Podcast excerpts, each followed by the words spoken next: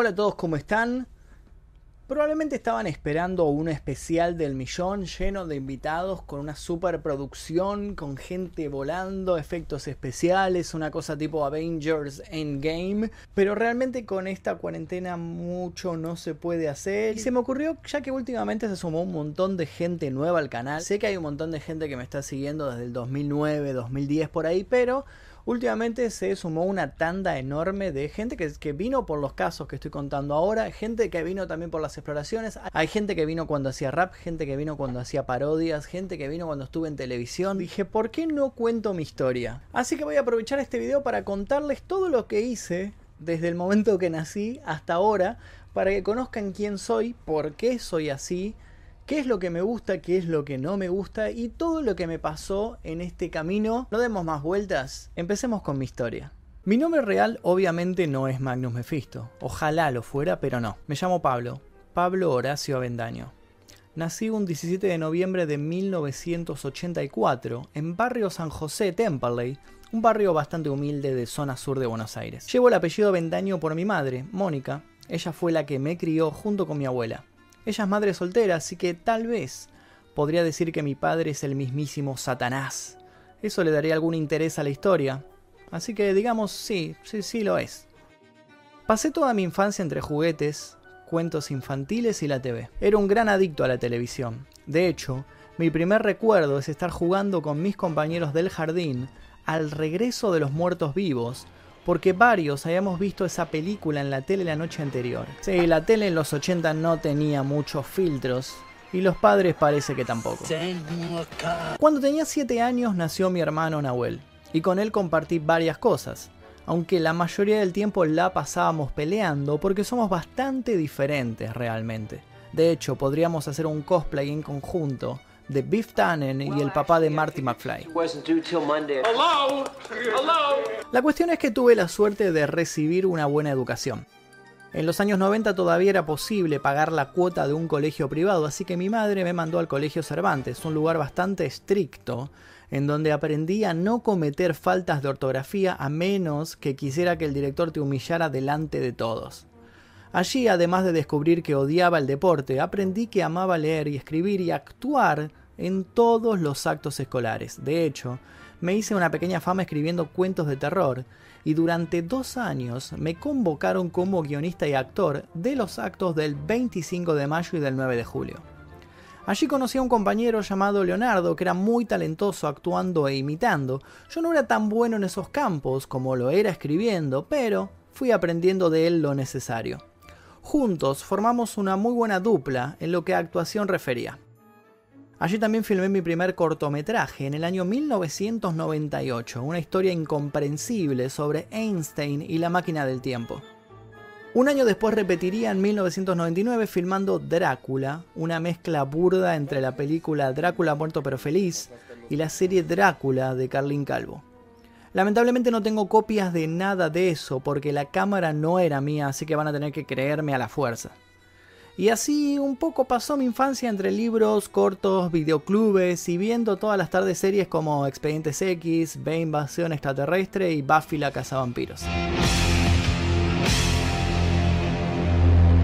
Al año siguiente, en el año 2000, entré en algo llamado el polimodal de arte.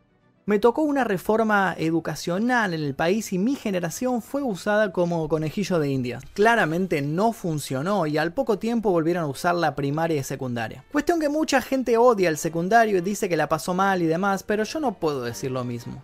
Si hubiera sido un secundario común, tal vez, pero era de arte y básicamente todo el día actuábamos, pintábamos, escribíamos y lo más importante, filmábamos. Durante esos años filmé más cortos como el proyecto Bill Gates, una copia barata del proyecto Blair Witch como todos los adolescentes del año 2000 filmamos. I See People, que también era una copia barata de otra película del momento, Scary Movie.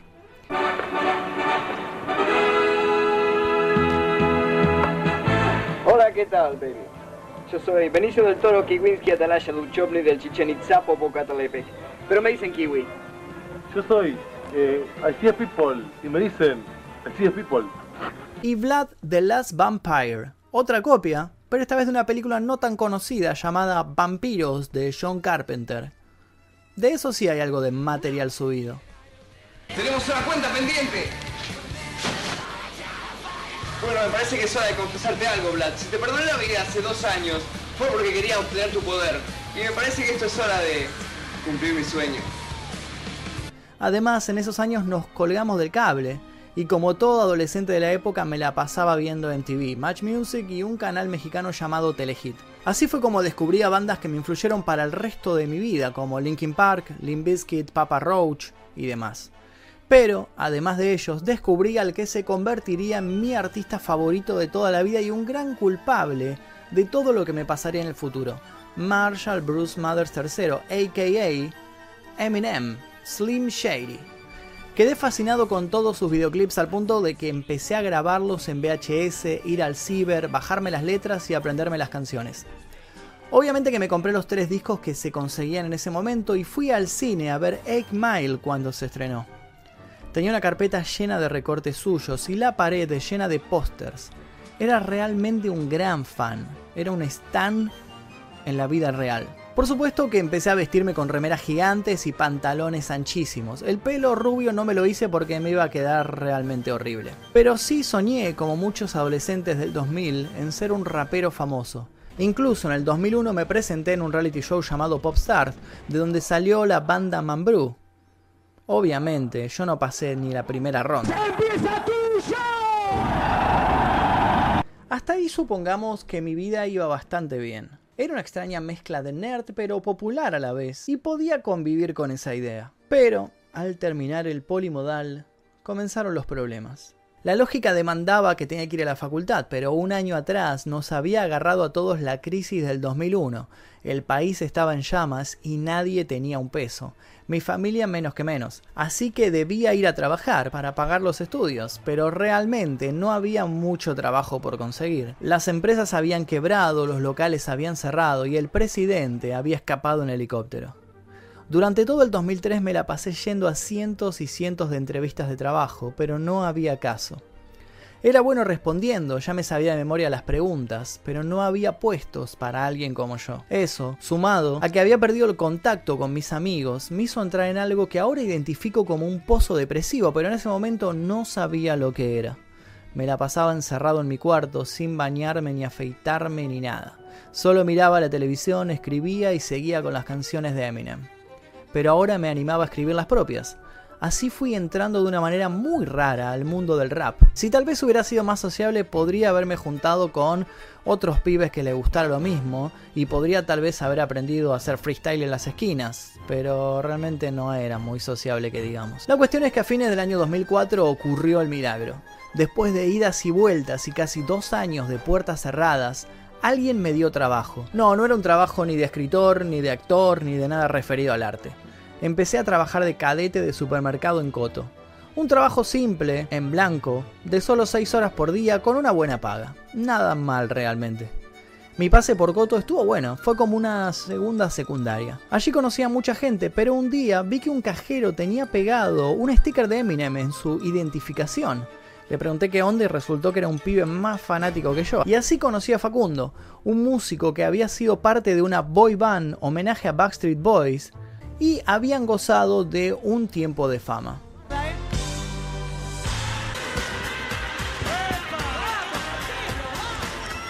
Él sabía de música y me explicó todo lo que yo no tenía ni idea.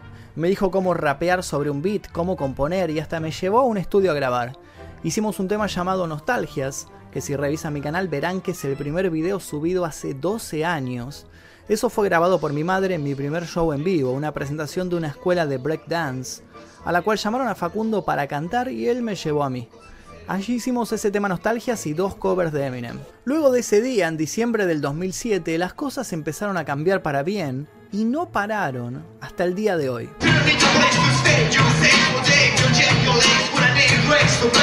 Ver ese chico congelado en la performance, bueno, él se llamaba Augusto, y luego de escucharme rapear me invitó a participar de su banda. Él y unos amigos habían formado una banda de new metal y necesitaban un cantante. Yo no tenía la menor experiencia en bandas, pero obviamente que les dije que sí. No podía dejar pasar esta oportunidad. Y así fue como llegué a un proyecto llamado Redentor de Almas, un proyecto al cual, para bien o para mal, estuve ligado los últimos 11 años de mi vida. Una vez dentro de la banda conocí al batero, un tipo con cara de pocas pulgas y que en ese momento se parecía a Pablo Charri en la novela Montecristo, él se llamaba Víctor Méndez, pero le gustaba que le dijeran Max. Resulta que él era fanático de las películas de terror como yo, así que decidimos ponernos a filmar una. Esa decisión llegó después del primer show en vivo de Redentor, que claramente fue un desastre y en donde unos punkis casi me cagan a palos por salir disfrazado de Hitler, pero esa es otra historia. Ah, sí, en esa época solía disfrazarme bastante de Hitler para filmar unas parodias pero obviamente no era algo muy bien recibido por la gente. Además de eso me habían echado de Coto por haber hecho un fotolog llamado Ku Klux Coto, burlándome de varios compañeros, y me despedí haciendo un par de actos de vandalismo. Y hablando de Fotolog, además de eso me uní a una red nueva que parecía reemplazar a MySpace. Me hice un canal de YouTube. Realmente lo abrí solo para poder guardar en favorito los cortos de zombies que me gustaban y poder subir los míos. Eso fue en mayo del año 2006. Y sí, es el mismo canal en donde están viendo esto. En esa época descubrí en un ciber mucho de la prehistoria del YouTube actual. Alejo Valentina, Otakus, Toronja Producciones y Farsa Producciones, unos locos que habían filmado unas películas argentinas de zombies. Los empecé a seguir en Fotolog y en el año 2008 me ofrecí de extra para Plaga Zombie 3. Y logré salir en bastantes tomas. Obviamente sí, soy el zombie del peinado emo. Pero esa osadía casi me cuesta el puesto del nuevo trabajo conseguido. Había entrado como vendedor en una juguetería y todavía estaba a prueba cuando inventé que me sentía muy mal y falté al trabajo para ir de extra de zombie. Igualmente no me arrepiento de nada porque volví de ese día con miles de ideas en la cabeza y ahí fue cuando convencí a Víctor, compramos una cámara muy casera y empezamos el rodaje de nuestra primera y única película, Zombie Nation High to the Führer. La película está en el canal pero es imposible de comprender. Básicamente cuenta la historia del Dr. Mengele, dice que congeló a Hitler después de la derrota de la, en la Segunda Guerra Mundial. Escaparon juntos a Argentina y lo descongela en el año 2009 y esto desata un apocalipsis zombie que solo pueden frenar tres héroes. Shockman Hutter, que lo interpretaba Víctor, Lucy Cuanto, que lo interpretaba Naila, la cantante de Redentor de Almas, y yo que hacía del Doctor Ácula. Yo hago del Doctor Drácula y de Hitler también. Eso está justificado perfectamente en el guion, un guion realmente merecedor de un Oscar, créanme. En fin, a pesar de que la película era una porquería, fue aceptada en el Festival Buenos Aires Rojo Sangre y se proyectó en un cine. Luego también fue editada en DVD y salió a la venta por Videofilms. Bastante bien para algo que es realmente inmirable y hecho por gente que no sabía ni filmar ni editar al comienzo del rodaje. Para ese entonces yo había empezado a estudiar cine en la Escuela de Medios Audiovisuales de Loma de Zamora así que todo esto del estreno era un gran logro para mí. Durante el rodaje de esa película en julio del 2009 sucedió algo rarísimo, que comparado con lo de ahora no es nada, pero en su momento causó revolución. Hubo una epidemia de gripe A. La gente se volvió paranoica, andaba con barbijos en la calle y se hizo bastante popular el alcohol en gel. En medio de esa locura, mis compañeros de la juguetería me dijeron, ¿y a vos que te gusta filmar y hacer canciones, por qué no haces algo sobre la gripe A? Y dije, sí, claro, ¿por qué no? Y así surgió lo que se convertiría en mi primer video viral, rap de la gripe A, grabado en mi PC con un micrófono horrendo y usando una instrumental de Eminem y Royce de Five Nine. Con un videoclip filmado con la camarita que hemos comprado para la película y con la actuación de toda la gente que conocía, incluida mi familia, la banda Redentor de Almas, mis compañeros de la escuela de cine y Rocío, mi novia de ese entonces, a quien más adelante le dedicaría otra de mis canciones, Estúpida canción de amor, pero no nos adelantemos. El video fue un éxito. En ese momento no sucedía mucho esto, YouTube estaba en pañales, así que cualquier video que pasara las 100.000 visitas ya era considerado viral. Y este las pasó en solamente un día. Salió en varios noticieros, me hicieron notas de varios portales, mi canal ganó sus primeros fanáticos. Una locura para mí, por fin estaba logrando mi sueño de adolescente. Esto me motivó mucho y saqué otro tema al poco tiempo, pare de mentir una crítica hacia la Iglesia Universal que fue bien recibida pero no tuvo el mismo impacto. Necesitaba algo más viral. Y fue entonces cuando se me ocurrió. Estaba viendo el video White and Nerdy de Weral Jankovic cuando dije, tengo que hacer algo así. Un rap sobre ser nerd. Un nerd de la internet. Un fan de internet. Empecé a spamear mis videos al youtuber argentino más famoso del momento, Marito Baracus, hasta que me dio bola y aceptó participar, pero me pidió si también podía venir un amigo suyo con el cual estaban por empezar un proyecto llamado Nivel X. Yo ni sabía muy bien lo que era, pero le dije obviamente que sí, cuantos más mejor. Además de eso, en ese momento chateaba con otro pibe, un cordobés llamado Bedito, y cuando le conté el proyecto me pidió participar, así que también le dije que sí y estaba todo listo. En diciembre del año 2009 se estrenó un video que resumiría perfectamente cómo eran las redes hace 11 años y se convertiría en el himno de algo que acababa de nacer, la movida youtuber en Argentina. Nivel X fue un éxito, yo participé en algunos capítulos, pero contra los que muchos creen, nunca fui parte del equipo ni estuve involucrado en ese proyecto, solamente me invitaban cuando necesitaban un invitado y yo iba. Yo tenía ya mi pequeño grupo de fans que me venían a visitar a la juguetería. Ah, porque eso sí, en esa época, a pesar de que éramos muy conocidos, YouTube no pagaba nada, así que cada uno trabajaba de lo que podía. En ese momento tuve que tomar una decisión. O seguía con la música en serio o me dedicaba a hacer parodias. Es al día de hoy que no sé si tomé la decisión correcta, pero bueno, me lo tomé en serio. Ponele. Me contactó el productor Mouse y me ayudó a editar mi primer disco, El Mundo según Magnus, del año 2010, que tiene todos los temas antes nombrados, más otro inédito que sería mi entrada al mundo del rap nacional a las patadas, bardeando a FA, la banda conocida como Fuerte Apache, que era el grupo de moda en ese momento. La canción se llamaba Tu música pesta, participaban Víctor y Naila como invitados y fue un éxito en su momento, más que nada por la polémica causada. Gracias a eso conseguí mis primeros contactos en el mundo del rap y una chica llamada Romika nos llevó a dar los primeros shows. Éramos Víctor y yo cantando canciones frikis en lugares repletos de raperos under y gangsters drogándose y peleándose entre ellos. Una cosa bastante rara. Pero bueno, así seguí y en 2011 saqué el segundo disco, El Clan Mephisto, que tiene temas como Generación Perdida,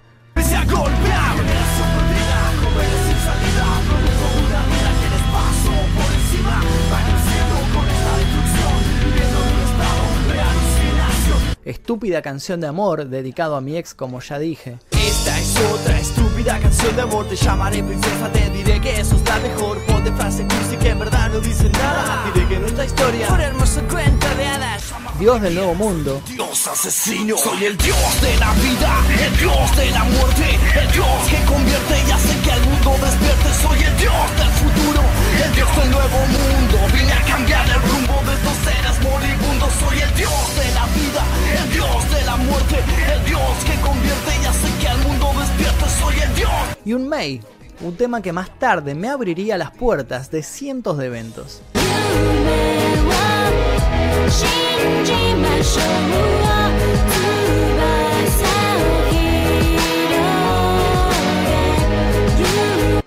El disco y los videoclips fueron un éxito total, la movida youtuber era cada vez más grande, hacíamos juntadas y cada vez venían más personas. Además de eso, en 2010, YouTube había habilitado la monetización en un evento al cual asistimos todos estos youtubers. Sí, inclusive Dross, que salió de la cueva para ser parte de esto. La cuestión es que todo estaba saliendo cada vez mejor. En octubre del año 2011 fuimos a filmar unas entrevistas a la Zombie Walk, la marcha zombie, y allí me pidió una foto una chica. No sé si creen en el amor a primera vista, el destino o esas cosas, pero esa chica que me conocía de internet y me encontró casi al final de todo, es mi pareja desde hace 8 años y hasta le propuse matrimonio hace poco.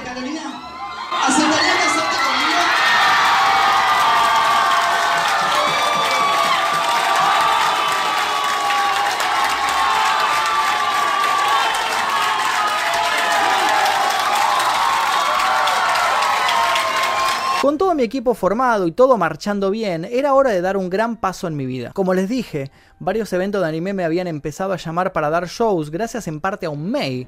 Yo tenía shows casi todos los fines de semana, vendía mucho merchandising, algo sacaba con la monetización, sumando todo más o menos equiparaba el sueldo que tenía en la juguetería, así que era el momento de renunciar al trabajo y jugármela de una vez por todas a vivir del arte. Durante los cuatro años que trabajé en la juguetería no me fui ni un solo día de vacaciones, me compré lo justo y necesario y como todavía vivía con mi familia ahorré los sueldos para prepararme para esto. Mi plan era intentar vivir de artista un año, el año 2013. Si lo lograba iba a seguir todo lo que se pudiera, si no, iba a salir a buscar otro trabajo. Realmente tenía ocho años de experiencia en atención al público, así que confiaba en que no iba a ser difícil. A fines del año 2012 me mandaron a una capacitación laboral en microcentro, me quedé dormido, llegué tarde y estaba volviendo cuando vi unos periodistas haciendo una nota en la calle. Me acerqué, me preguntaron si quería opinar sobre un chico guitarrista que estaba tocando ahí.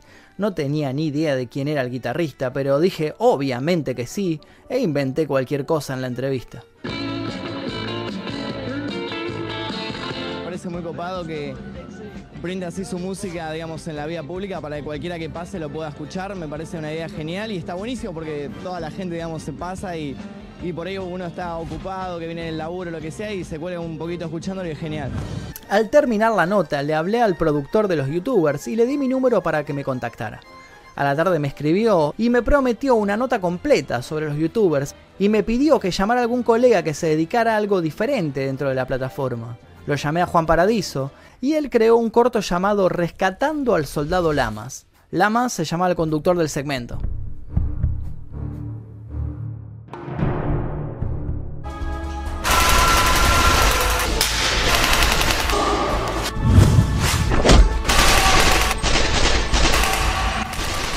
El corto es como una versión de Exterminators, pero filmada en el año 2012. Estuvo bueno, y cuando me hicieron la nota dije esto. ¿Cuál es tu sueño? Convencido de que iba a lograrlo, renuncié a la juguetería y me dediqué todo el año 2013 a hacer show tras show. Recorrimos el país junto con Víctor desde el norte hasta el sur. La paga no era buena, pero estaba buenísimo viajar y conocer gente. El problema fue que, claro, al no ser tan buena la paga, el dinero no me estaba alcanzando para vivir. A todo esto, Google me había sacado la monetización en mi canal por razones inexplicables. Regla número 2. No hagan clic en sus propios anuncios, pues si no te sacan el partner, ¿eh? No hagan como Magnum Mephisto, que es un chorro. Y el merchandising me salía cada vez más caro al fabricarlo. Mi canal de YouTube no estaba creciendo básicamente porque nadie entendía lo que hacía. De repente subía videoclips, de repente subía parodias, de repente subía cortos. Era todo muy raro y estaba estancadísimo. Mi plan estaba comenzando a fallar. Con esos problemas y todo me embarqué en la grabación de mi tercer y para muchos, inclusive yo, mejor disco. Mensajes subliminales que terminó saliendo a fines del año 2014 y tiene temas como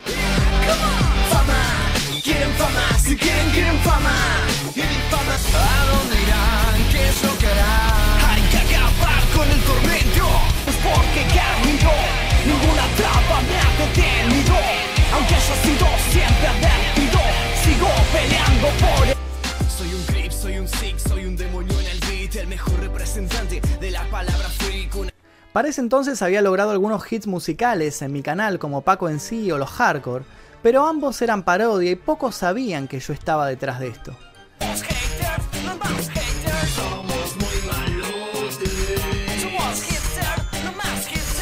Cuando ya estaba por rendirme y abandonar todo, pasó algo inesperado. Cayó un mail que decía propuesta Match Music. Y efectivamente era eso, unos productores de Match Music, el canal que yo veía en mi adolescencia, me proponían unirme como co-conductor a un programa nuevo que estaban por comenzar, llamado Too Much. Ellos habían visto unos videos míos muy raros que se llamaban Más cortos que un corto, que les había ido realmente mal, y les habían encantado, y por eso me llamaban. Habían hecho un casting, pero ninguno de los que se habían postulado les cerraba, y me proponían entrar así de una, sin casting ni nada. Siempre tuve una dosis de suerte más grande que el resto, pero esta vez era demasiado. Acepté y así fue como trabajé dos años como entrevistador y comediante en este programa raro que iba de lunes a viernes de 18 a 20 horas en vivo para toda Latinoamérica. Antes de que eso empezara igualmente logré uno de mis mayores sueños y algo que considero mi mayor logro hasta el momento. Presenté en vivo mi disco Mensajes Subliminales en un uniclub lleno, con todos mis amigos como invitados, con 450 entradas y 300 unidades del disco vendidas. Un sueño muy difícil de realizar para alguien pobre e independiente como yo, pero lo logré y no lo voy a olvidar jamás. Igualmente ahí aprendí lo duro que era ser artista independiente, porque a pesar de llenar el lugar y vender casi todo, después de pagar Uniclub, pagar a los músicos sesionistas, pagarle a los teloneros, pagarle a los empleados y cubrir los costos de fabricación del disco, literalmente no me quedó nada. Después de un año de trabajo y dos meses de armado del show, Salía con todas las deudas pagas y con los bolsillos vacíos, pero con una felicidad que no me entraba en el pecho. Ahí fue donde empezó tu match. Cuando eso sucedió el mundo era distinto. Era como si ese show de octubre de 2014 hubiera sido un final de temporada, porque todo lo que siguió fue realmente diferente. El mundo cambió, los youtubers cambiaron, apareció una empresa que nos ofreció contratos a todos, pero muchos tuvimos que poner abogados para que nos pagaran. Aún así, el 2015 estuvo bueno. Por el contrato con esta empresa dejé de actuar en eventos de anime y empecé a actuar en lugares como Vorterix, Personal Fest o La Rural. Ese año participé de un evento enorme en La Rural y toqué mis canciones con banda frente a 15.000 personas cada día. Fueron tres días de show. Vinieron youtubers de todo el mundo a Argentina, fue una locura realmente y ahí estaba yo con todo mi equipo, viviendo el momento. Además de eso, abandoné el pelo rojo, me teñí de azul simbolizando una nueva etapa y me llamaron para actuar en una película. Terminé haciendo de mozo en Mala Vida, una película que pasó sin pena ni gloria por los cines, pero fue un lindo regreso a mi primer amor, el séptimo arte. Las cosas parecían comenzar a funcionar de nuevo. Pero realmente no fue tan así. Como ya les dije, YouTube había cambiado. Había nuevos youtubers en el mapa, una nueva generación viéndolos, y todos esos chicos nuevos no nos conocían a nosotros, y empezamos a desaparecer. Yo había entrevistado a casi todos estos youtubers nuevos en Too Much, sin embargo, a pesar de que los había tratado bien, ellos empezaron a reunirse, se anunciaban en las redes como YouTube Argentina, pero a mí no me invitaban a esas reuniones. Yo, que había estado desde el comienzo de la plataforma, cuando éramos 20 en el planetario, había quedado afuera de la comunidad por voto de la gente que yo mismo había ayudado. En paralelo, la productora esta dejó de ofrecerme shows, no tenía más ofrecimientos de los eventos de anime porque los había abandonado, y lo único que tenía el programa de TV que era tan demandante que tuve que abandonar YouTube en esos dos años. Allí mi carrera de youtuber murió. La gente se olvidó de mí y las cosas se empezaban a complicar nuevamente. En paralelo nos habíamos mudado con mi novia a un departamento capital y cuando estaba intentando resucitar mi canal de alguna manera y sin éxito, pasó lo peor. El programa Too Much fue levantado del aire y me quedé sin trabajo. Por suerte tenía algunos ahorros, más lo que nos habían pagado por unos eventos en Tecnópolis, más alguna que otra publicidad para marcas, algo tenía para sobrevivir, pero el reloj comenzaba a correr. Algo se me tenía que ocurrir. En esa ida y vuelta por intentar salvar mi canal del coma 4 en el que estaba, se me ocurrió cambiar de rumbo totalmente. Dejé de probar suerte con la música y las parodias, el público ya no consumía eso, y me volqué al terror, algo que desde chico me había gustado, pero nunca había ejercido seriamente. Así fue como clavé un tremendo viral. Cuando se perdió la youtuber Marina Joyce, yo fui el primero en sacar videos sobre esto. Hice un millón de visitas en un día y casi 100.000 suscriptores nuevos en esa semana una locura para un canal que estaba en números rojos. Eso fue una bocanada de aire gigante. Entraba toda gente nueva al canal, gente deseosa de misterio y de terror. Y así fue como murió mi canal de música y parodias, y a mediados del año 2016 nació mi nuevo canal, el de misterio y terror. En el medio había recuperado la monetización de YouTube, aunque todavía tenía el contrato con la productora, pero tal vez, tal vez, podía tener una segunda oportunidad. En ese momento se hicieron tendencia a las exploraciones urbanas y me volqué a eso. Nadie las estaba haciendo en Argentina, así que abarqué ese nicho. Llamé a mi equipo de siempre, más algunos invitados nuevos, y salimos a filmar 30 exploraciones por todo el país. Fueron un éxito total. Las levantaron por todos lados, nos hicieron notas en los medios, dimos charlas, clavamos millones de visitas, pero claro, como todavía tenía el contrato con la productora, no vimos ni un peso de todo eso.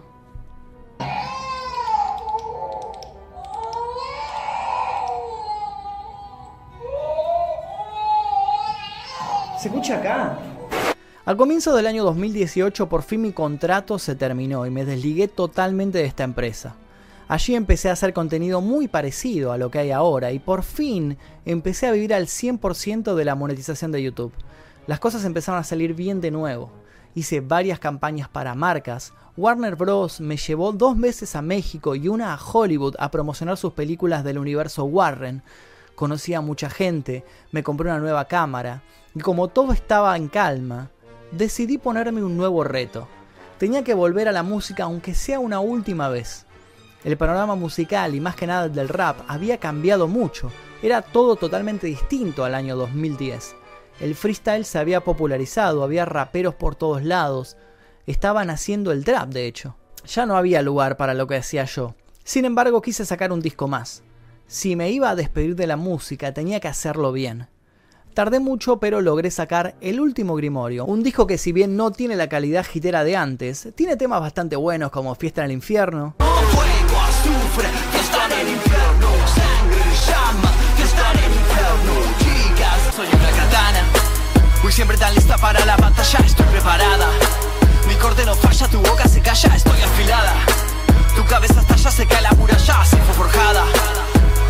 y otros más que tal vez promocione más adelante. Antes de eso y después de 556 cambios de integrantes, habíamos logrado sacar por fin con Redentor de Almas Despertar, nuestro primer disco. Un material que considero muy bueno, pero bastante atemporal. Hace 10 años hubiera sido un éxito seguro, pero en 2019 ya nadie escuchaba este tipo de bandas.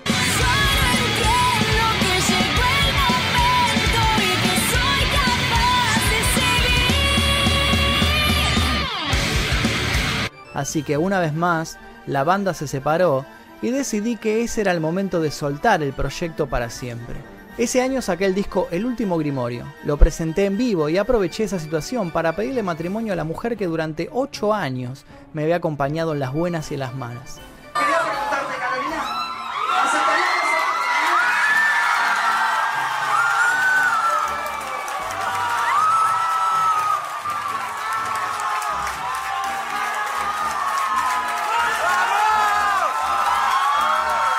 Me había conocido siendo un vendedor de juguetes y aquí estábamos después de un largo viaje. La idea era casarnos este año, pero bueno, nadie contaba con que una pandemia iba a atacar todo el mundo. Tal vez era en 2021.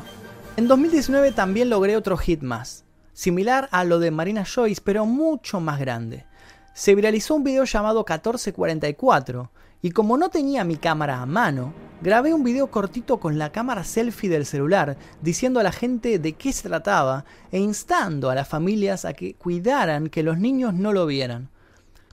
Por esas cuestiones de la misma suerte que me acompañó en todos esos momentos en los que podría haber perdido todo, YouTube bajó todos los videos sobre ese tema, menos el mío. Hice 8 millones de visitas en 48 horas. Mi canal explotó de suscriptores y además esas visitas fueron monetizadas. En octubre de 2019 gané 7.500 dólares y decidí que debía tomarme unos meses de descanso para ver cómo iba a seguir mi vida. El descanso duró hasta febrero del 2020 cuando regresé con una nueva tanda de videos sobre casos a la que le fue muy bien y le dieron el último empujón al canal para llegar por fin de una vez por todas al millón de suscriptores. Y esa más o menos fue mi vida hasta hoy. Obviamente resumida lo más que pude. Seguramente me estoy olvidando de mil cosas, pero a grandes rasgos eso fue lo que pasó. Y creo que esto explica un montón de interrogantes, como por qué mi canal no llegó al millón antes. Y fue básicamente porque no le di bola, porque no le presté atención hasta comenzado el 2018. Sostener un canal de YouTube es algo muy difícil, es muy demandante. Y a menos que te toque una varita mágica, vas a tener que realizarlo como un trabajo full time para poder crecer y vivir de esto. Quería contarles mi historia porque seguramente vieron un montón de Draw My Life o vidas de youtubers que siempre más o menos cuenta lo mismo, el chico que le hacían bullying, que lo trataban mal y que de repente se abre el canal de YouTube y mágicamente todo mejora y se hace popular y tiene un millón de seguidores en un mes. Seguramente esa historia ya la vieron en miles y miles de canales y yo estoy seguro que no refleja demasiado lo que tal vez a ustedes les está pasando. Por eso quería contarles mi historia real, sin nada fantástico, con los altibajos por los cuales pasé para que vean cómo sucedió todo paso a paso. Con las batallas ganadas y con las batallas perdidas, así tal cual como es la vida. Viendo el video y ahora y analizando todo lo que sucedió, no dudo que tuve un factor suerte, que siempre apareció cuando estaba todo perdido, y sé que a no todo el mundo le suceden esas cosas. Pero bueno, eso tampoco hizo que las cosas fueran tan tan fáciles. Tan solo fue como que alguien me tirara una soga antes de caerme del precipicio. Después, una vez que la soga estaba delante mío, tuve que hacer fuerza y escalar para llegar a la cima. Y según mi teoría, creo que el éxito se basa un poquito en eso. Es un sueño, una idea, una oportunidad, un poquito de talento, un poquito de suerte y mucho, pero mucho esfuerzo. Mi historia no es perfecta, la vida en sí no es perfecta. Si no luchás por lo que querés, realmente jamás lo vas a lograr. Algunos opinarán que merezco más de lo que tuve hasta ahora, otros dirán que soy simplemente un vago que no quiere agarrar la pala y nada más. Algunos dirán que esto es solo recién el comienzo de mi historia. Otros dirán que acá se terminó todo y que no hay otra oportunidad. Mi respuesta es que no lo sé. Nadie puede ver el futuro y yo menos, así que no sé lo que vendrá. Lo que sé es que estoy listo para lo que sea. Yo tampoco sé muy bien cómo va a seguir esta vida, no tengo un plan concreto a futuro, tengo un montón de ideas sueltas, sí, pero todavía no me termina de cerrar ninguna para ser honesto. Me gustaría tal vez crear una productora y poder armar diferente contenido para diferentes plataformas, no hacer todo yo solo, sino tener un montón de gente trabajando, eso estaría bueno. Hoy en particular ya no me veo como un músico, rapero, rockero, lo que sea que fui más que como un rockstar me veo como un productor, un poco basado en la experiencia. Yo por suerte pude vivir el mundo del under, también viví el mundo del estrellato, conocí y toqué en lugares enormes y también estuve en lugares en donde ni siquiera había un escenario. Viajé en camionetas rotas para tocar en un galpón vacío y también viajé en un avión para asistir a una van premier en Hollywood caminé por calles de tierra y caminé por las calles de Beverly Hills. A veces gané mucho dinero, a veces estuve en bancarrota. Y al fin y al cabo les conté esta historia no para que me admiren, no para que me digan cosas y me digan, no, qué bueno tu historia lo que sea. Sí, eso está bueno y les agradezco. Pero en realidad se las conté para que les sirva de ejemplo. Si yo logré todas estas pequeñas victorias y todas las grandes victorias y demás, no teniendo ningún contacto, no teniendo dinero, no teniendo nada especial, no teniendo una familia que viniera del mundo de arte, si yo logré todo esto con nada, absolutamente la nada misma, es claro que ustedes también lo pueden lograr. Créanme que la única barrera que les impide lograr sus metas son sus propios miedos e inseguridades. Y esto de llegar al millón para mí fue una simple excusa para poder contarles todo esto. Una placa más, una placa menos no me hace mejor o peor persona. Yo sigo siendo el mismo pibe que soñaba con filmar películas de zombies cuando estaba en la secundaria. Soñaba con tocar en escenarios enormes mientras veía MTV. Soñaba con una oportunidad para poder mostrar lo que sabía hacer mientras pasaba el trapeador en el piso de la juguetería. Mi consejo para ustedes es la vida es una sola y las oportunidades a veces son únicas. Inténtelo pero con todas sus fuerzas, a todo o nada, a vida o muerte. Si lo hacen a medias, puede ser que no funcione. Dejen todo por sus sueños y si logran alcanzarlos, no se olviden nunca de las personas que estuvieron ahí ayudándolos a que pudieran conseguirlos. Yo en sí no soy un gurú de nada, pero espero que mi historia y todo lo que les estuve contando hoy les sirva para algo. Espero verlos pronto amigos. Yo soy Pablo, Pablito, Magnus, Mephisto, el rapero, el rockero, Chris Angel, Eduardo Merclay de la hostia, el malo de la película, el bueno de la película, el científico loco, el de la tele, el de la radio, el comediante, el misterioso, el cadete, el juguetero, el actor, el de la gorra, el de la bandana, el de los rulos, el del pelo atado, el del pelo rojo, el del pelo azul, el del pelo blanco. Ya saben, el loco ese. Mi nombre es Magnus Mephisto. Adiós. Nos veremos sin duda en el próximo video.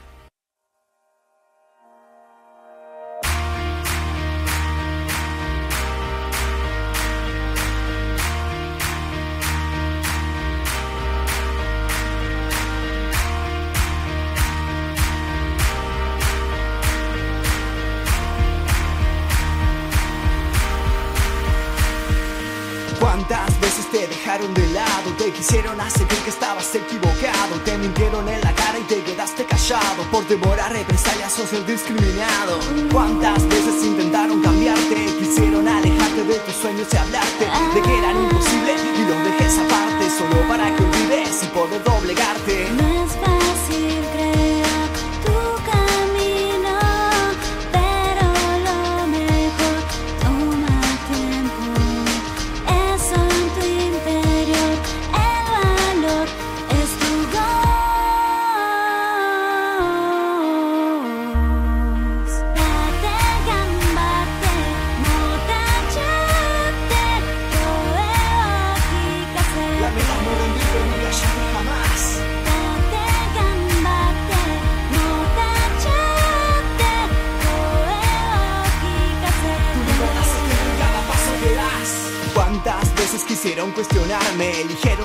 de mis palabras y odiarme. Quisieron reprimirme, frenarme, censurarme. Buscaron atrapar mis libertades, callarme. Pero yo me rehuso a soportar su abuso. Puso mis ideas frente a su pensar confuso. Porque yo no soporto que impongan y sometan. No soy su marioneta, rompo sus etiquetas. Nunca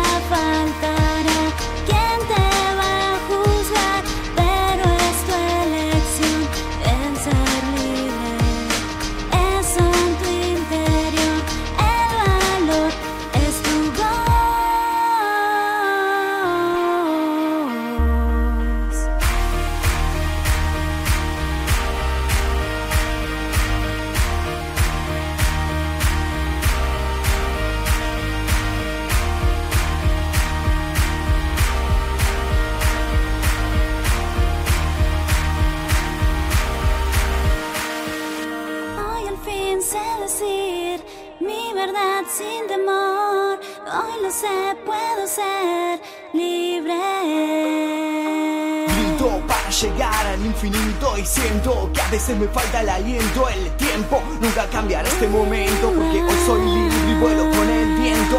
Nunca dejes que manejen tu vida. La partida es la que vos decidas. Aunque sientas que vas en caída, tu palabra siempre puede ser oída. Y hay demasiados que hoy son apartados, discriminados solo por el pasado. Y son culpados por haber hablado, por haber pensado, por haber soñado.